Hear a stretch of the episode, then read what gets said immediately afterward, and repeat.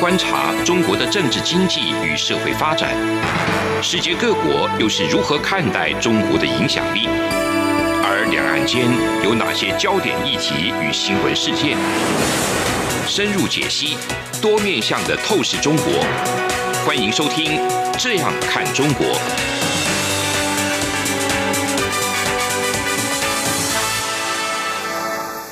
各位听众您好，我是主持人张振林。您现在收听的是中央广播电台《这样看中国》节目，张振林时间。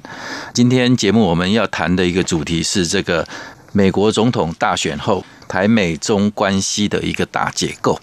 那我们今天很高兴的邀请到这个陆委会的副主委邱垂正邱副主委啊，邱副主委先跟听众打声招呼好了。正林兄，各位听众，大家好，好，今天机会很难得哈。那其实，在这个目前的一个整个状况看起来。就是说，美国总统大选虽然经过了一段时间了哈，根据这个一些主流媒体的一些报道，他们这个美国开票的一些进度哈，各州开票的进度，现在大概是拜登已经取得了当选线的两百七十张以上哈，所以状况来讲的话，以如果趋势不变或者说没有太大的意外的话，拜登当选下一任的那个美国总统应该是已成定局哈。那这个部分包括拜登跟他的搭档副手贺锦丽，他们其实在十一月八号哈，美国时间是七号的晚上，他们其实已经发表了一个胜选感言。他们的感言的一个重点跟重心，其实因为有碰到说现在川普还没有认输的一个状态之下。拜登的一个感言就会放在希望说美国内部有一些大家能够比较和缓的一个趋势，就是希望大家放下那些比较激烈的一些对话，那强调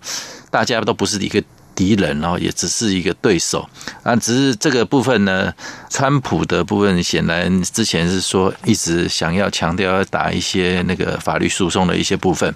那川普未来这一期会怎么走？恐怕还有一点时间，还要再做一些发酵等等。那不管整个来看的话，既然是趋势是这样子，那个美国总统大选之后呢，因为两个总统哈，就是所谓两个总统，就是说。现任的川普，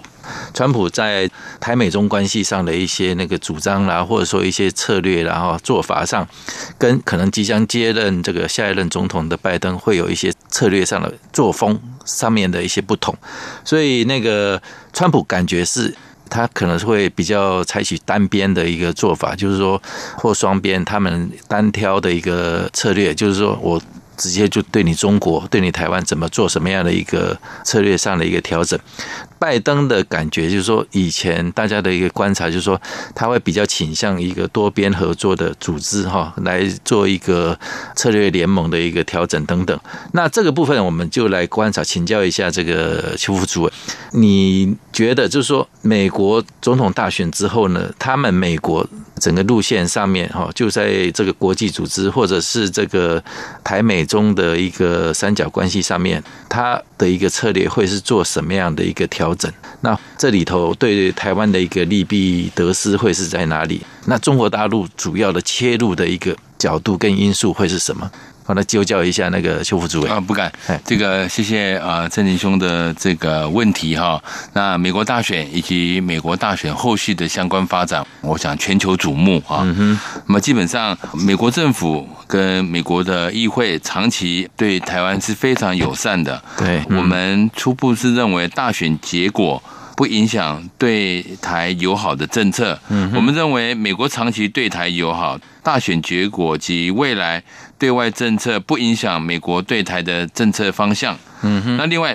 美中关系将还是维持长期竞争的态势啊，对，属于比较结构性、长期性的发展。嗯哼。那么，中国大陆应该会密切关注相关情势的发展，也会审慎以对。我们也认为他们对台政策也不会有改变。嗯哼。那面对这些相关情势的发展，以及中共可能对台的作为，那蔡总统也召开了国家安全会议，密切注意以及提出各种的应处之道。对。那长期以来，我想台美之间的这相关的这种啊价值跟这个区域安全的利益，台美是重要的同盟关系，未来将持续在经贸、科技、安全、防疫等国际合作来深化合作。嗯哼。那么另外一方面，我们也认为中共对台政策也不太会改变。嗯。但是我们要在这边呼吁中共当局应该要负起。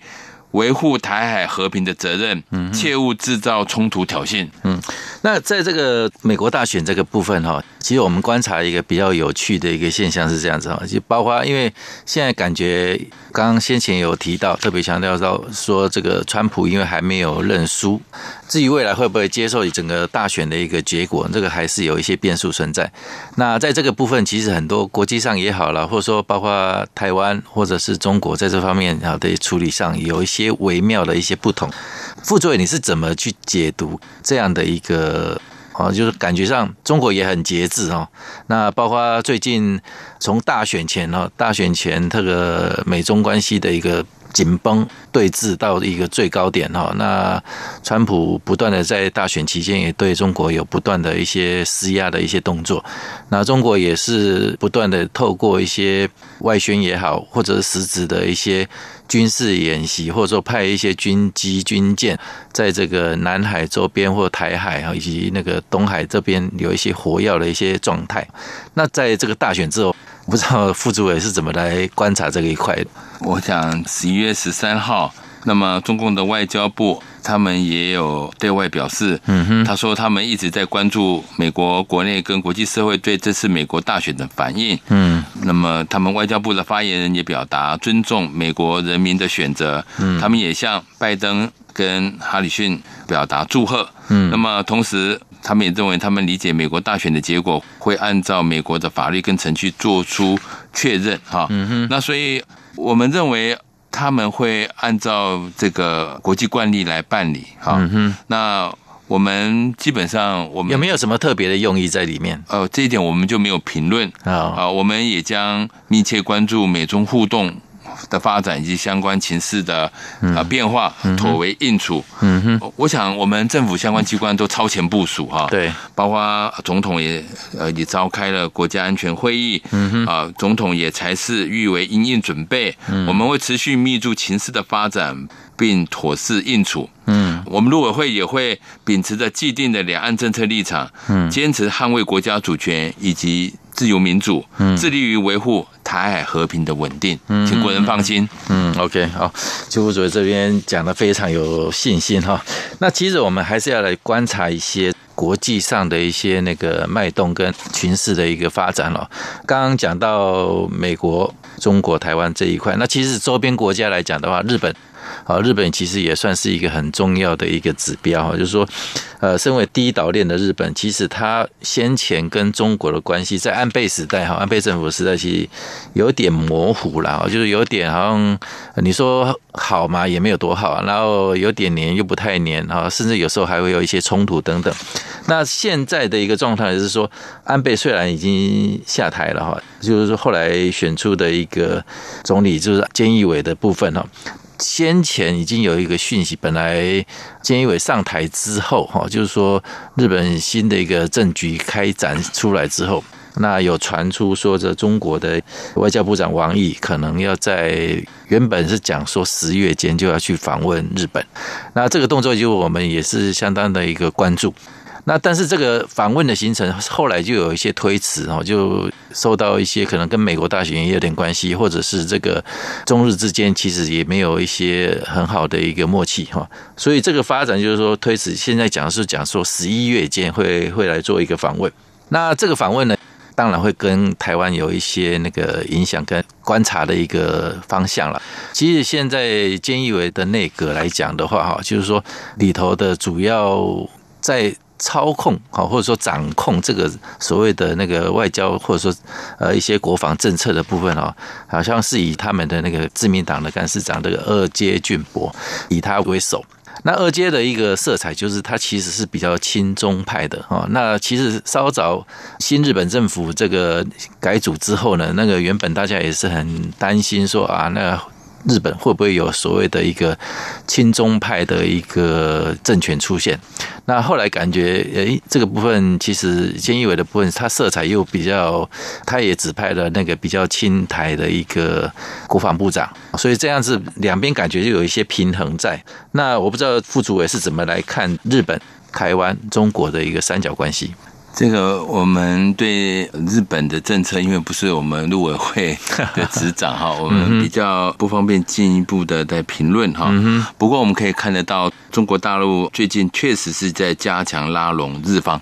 对，以及啊用来对抗啊美中对抗的格局了哈。这是非常清楚的。那政府也会持续密注情势，呃，它是不是会对台可能产生的影响跟发展？嗯，那么。本会呃，因为我们长期也关注中日的互动对台湾影响的情形，嗯，那么针对美国大选以及中日关系的变化及可能对于我们的影响，我想我们陆委会只能在这里表达，我们会持续关注情势的变化，并予为因应。啊。嗯谢谢，这个我们真的呃不方便这个 评论，不是我们本会的相关业务。那当然涉及到中国大陆对外的这个关系，影响到台海。影响到两岸关系，这个我们都会持续关注。对，因为毕竟这个部分还是会有相关的一个联动啦。虽然这个邱副主委这边讲的比较客气一点，说这因为涉及到有一些是外交政策，其实如果是把它框架在一个区域安全的一个角度，好，就是说，因为整个。虽然是一些他们国与国之间的一些外交互动，啊事实上他们还是不脱于整个区域安全的一个架构下面才去做一些发展，还有它的一些互动啊产生的一些变数，或者是它的一些脉络出来的时候，大家可能就会比较关注这个部分。那我们节目进行到这里，先休息一下。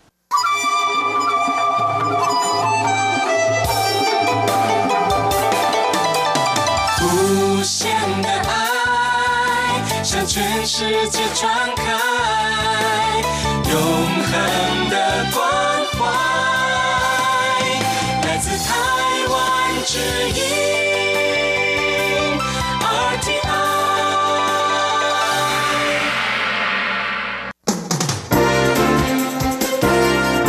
从两岸、国际、历史、文化与财经等角度透视中国的《这样看中国》节目。每周一到周五晚间九点三十分到十点，在中央广播电台播出。如果您对这样看中国节目有任何收听想法或意见，欢迎寄信到台北市北安路五十五号，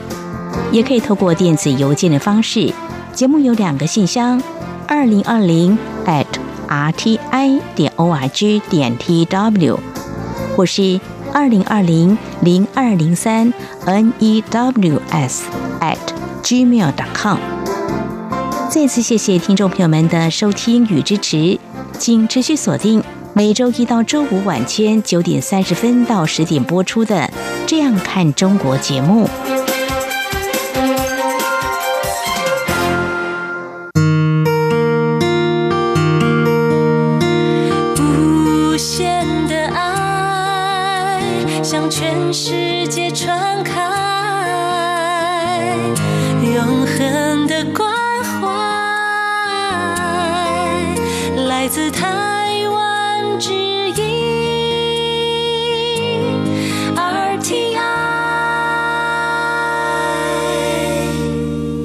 各位听众，你好，我是主持人张振林。您现在收听的是中央广播电台《这样看中国》节目，张振林时间。好，那我们继续来探讨接下来的几个问题。我们跟陆委会邱副主委来做一个对话。那现在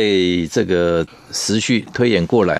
那美国总统大选之后呢，整个区域安全的部分，我们大家都会比较关注。那现在面对这样的一个新的一个局势，哈。大家可能会问，我就说我想要去去了解。中国大陆是不是可能会对这些乐区啊，所谓乐区就是之前这个像对台海啦、南海等区域的一个对峙了哈，或者说他们经常性的在做一些军演也好，或者说军机上的一个操练等等，那这种比较对周边国家有骚扰性的一些举动，那会不会是因为美国总统选出来的啊一个新的一个局面，中国会在这个部分做一些调整？哦，那这个立场是不是会相对应的美国这个部分，他们的一些举动又会是怎么样一个变化？不知道那个邱副主委你怎么观察？确实啊，如主持人所说的哈，嗯、中共近期在中国大陆沿海或是南海持续在军演啊，嗯哼，而且演习也拉得蛮长的，嗯，那威胁区域的和平稳定，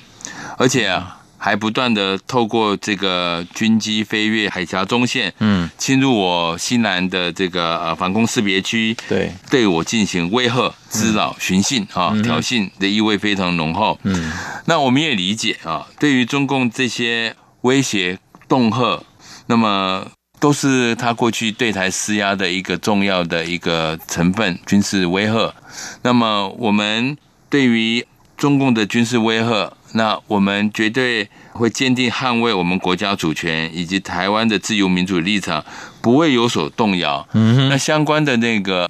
对于军事的威吓，我想我们国防部也都应付的很好。嗯，好，就处理的很好。对，好，我想这方面请国人放心。嗯哼，啊，相关的这些军事方面的这个监控，我想我们国防部都及时的会加以回应，以确保我们台海的和平稳定。这方面，我想国人可以充分的放心。那我们绝对不会屈服。嗯啊，他这些恫吓、外交打压也好，甚至对于我们内部的渗透分化，嗯，其实都是一个目的，嗯，要我们去接受他的政治前提，嗯，要逼迫我们去接受他一中框架的这种前提。我想，我们坚定我们的立场。我们可以跟中国大陆交流合作，嗯，但是我们不会以我们中华民国的主权跟我们自由民主的价值作为交换的代价，这是不可能的。对，所以我们还是会坚定我们既定的立场，捍卫我们国家主权以及台湾自由民主的立场，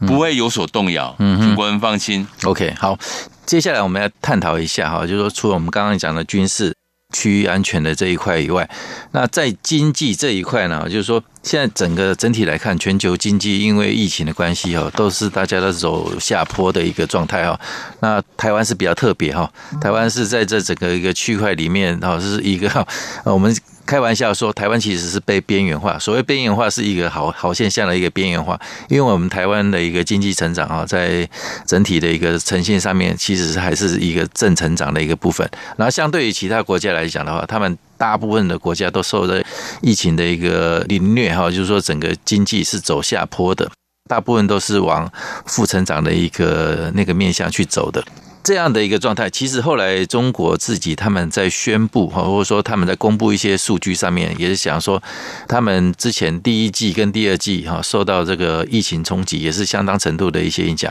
那后来公布的数字说，慢慢的已经有往好的或者比较正向的一个发展啊，有一些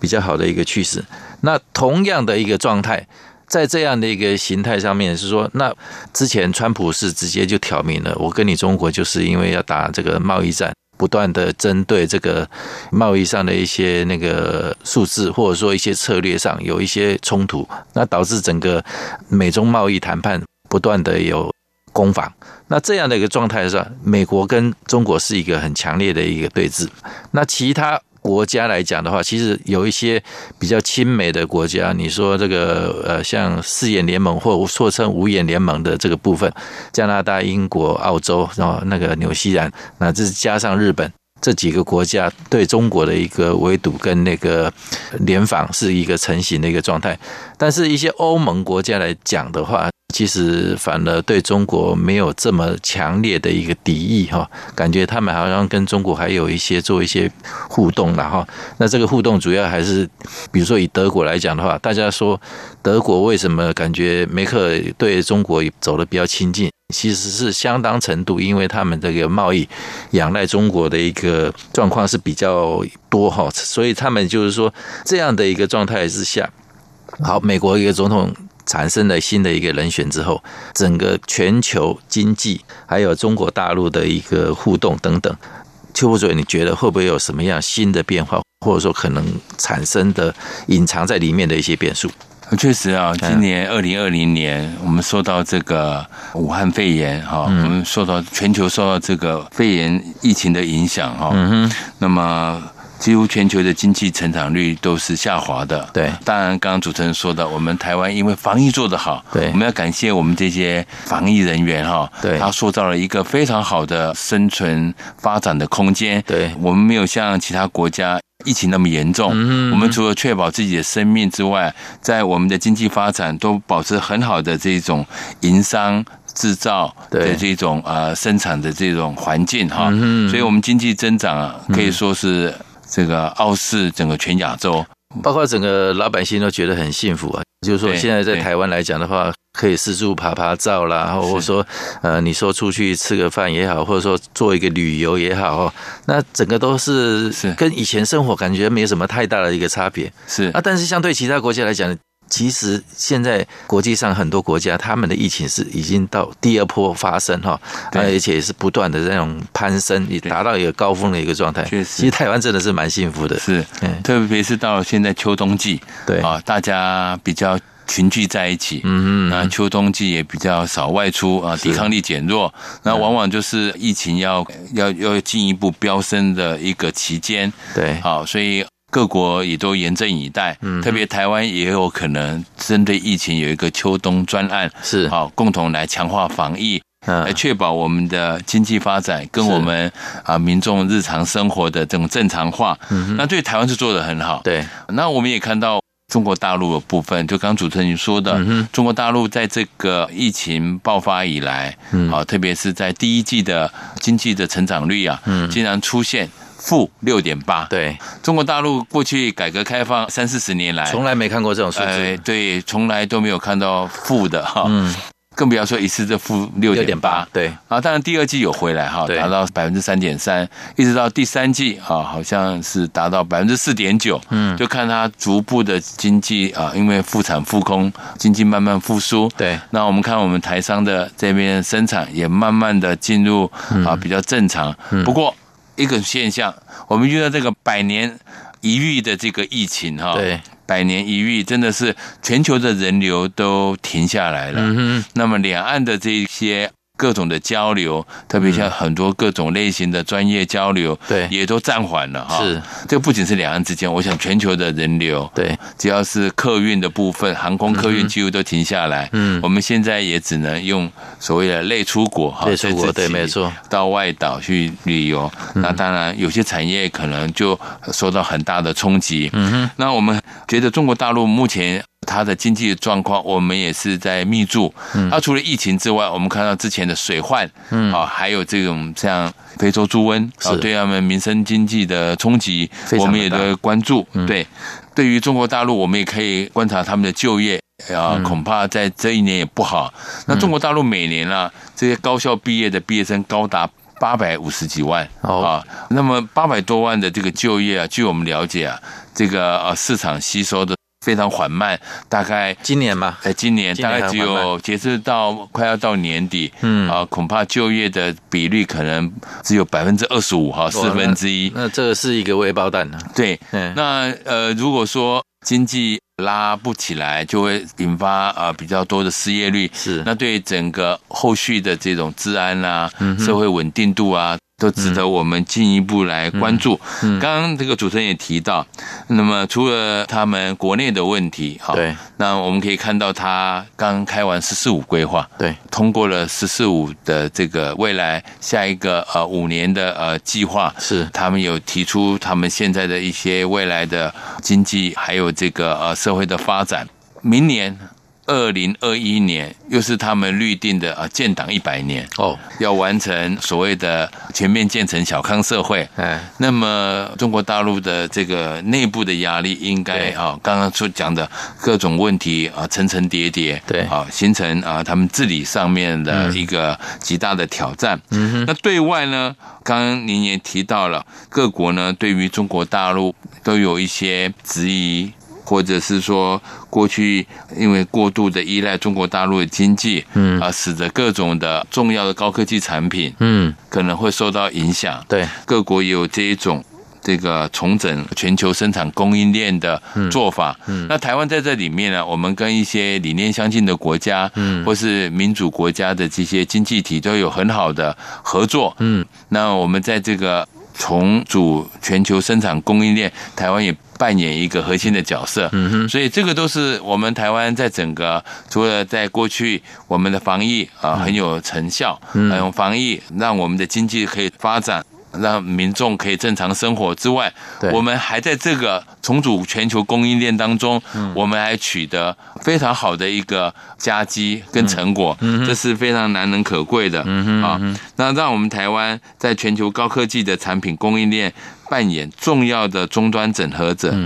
我想我们台湾也愿意为世界的民主自由价值贡献一己之力哈。虽然整个疫情。整个国际的变化很大，对，但是我们政府都超前部署，嗯，做了很多非常对的一些政策，让我们国家现在步上一个虽然有困境，嗯。啊，有挑战，嗯，但是在一个正常的轨道下去努力，嗯，我觉得会开拓出傲人的成就，嗯，OK，好，这样看起来这个前景是非常的一个看好，但是有一个问题啊，就是比较也是比较敏感，或者说现在其实很多部分的一些这个台湾民众也有。一些想知道的一个讯息啊，就是说，好，因为刚刚有讲到一些旅游也好，或者说人流的一些控制等等，那陆委会在这一块哈，就对中国大陆这个部分的一个限制，就那大家之前讲到，因为疫情的关系，有对这个学生的部分有一些管控，那后来有做了一一些开放了哈，所以这个问题已经解决了。那大家就开始在问，像小三通的部分。不知道这样那个陆委会你们掌握的一个讯息是怎么样？就是说，当然可能两边是不是有同样的一个需求，还是说目前迫切性没有这么重啊？那中国大陆对这一块他们自己的一个想法又是怎么样？我想小三通啊，政府都很关切我们离岛之间对的一些生活跟他们的呃民众的权益的保障。嗯，也是因为疫情的缘故啊，基于防疫优先的考量。我们在今年二月十号暂停小三通，对，也是依据金门马祖啊地方政府的建议，嗯，以及我们尊重金马地方的民意，先暂缓小三通的客运往来，嗯，货运还是如正常进行。那至于什么时候恢复小三通这个客运，那么这个涉及到整体防疫、地方民意以及我们国内防疫量能的考量。嗯，那这个我们会持续跟我们的中央的指挥中心、交通部等相关机关共同来评估及处理。嗯，简单讲，现在由于还没有这个疫苗，对，那没有疫苗的话，我们的防疫措施还是会在那一边。那小三通你如果让它通了，嗯，但是还是要有防疫措施，嗯哼，你要也要考量到风险太高，对，去。搭船半小时要隔离十四天，对，来回就是一个月。嗯，那同时呢，金门的防疫量呢要跟他考量。嗯哼，截至目前为止，有关于金门籍的这些乡亲，他们如果从海外回来，都是在台湾做检疫哦，是还没有到岛内。岛内岛内的防疫能量是不够不够？嗯，这都要整体考量。嗯，所以我们政府哈非常关心金马前线离岛的这些状况。那我们都会持续的跟指挥中心、跟交通部、跟相关机关做很好的、密切的这些评估，来保障当地的这些安全、防疫安全，以及照顾他们的这个权益。OK，看起来是期待有个正向的发展了，但是那个防疫优先的一个大条件在里面嘛，哈，所以还是相当相当程度的一个时间，跟来做一些观察跟防疫。好，那我们今天节目进行到这里。谢谢大家的收听。光，像台湾之光穿透世界之窗；是阳光，像神鹰翅膀环绕地球飞翔。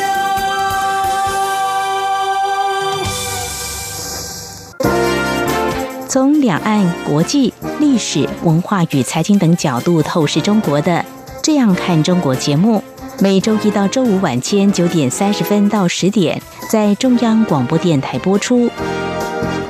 如果您对这样看中国节目有任何收听想法或意见，欢迎寄信到台北市北安路五十五号，也可以透过电子邮件的方式。节目有两个信箱：二零二零 at rti 点 org 点 tw，或是二零二零零二零三 news at gmail.com。再次谢谢听众朋友们的收听与支持，请持续锁定每周一到周五晚间九点三十分到十点播出的《这样看中国》节目。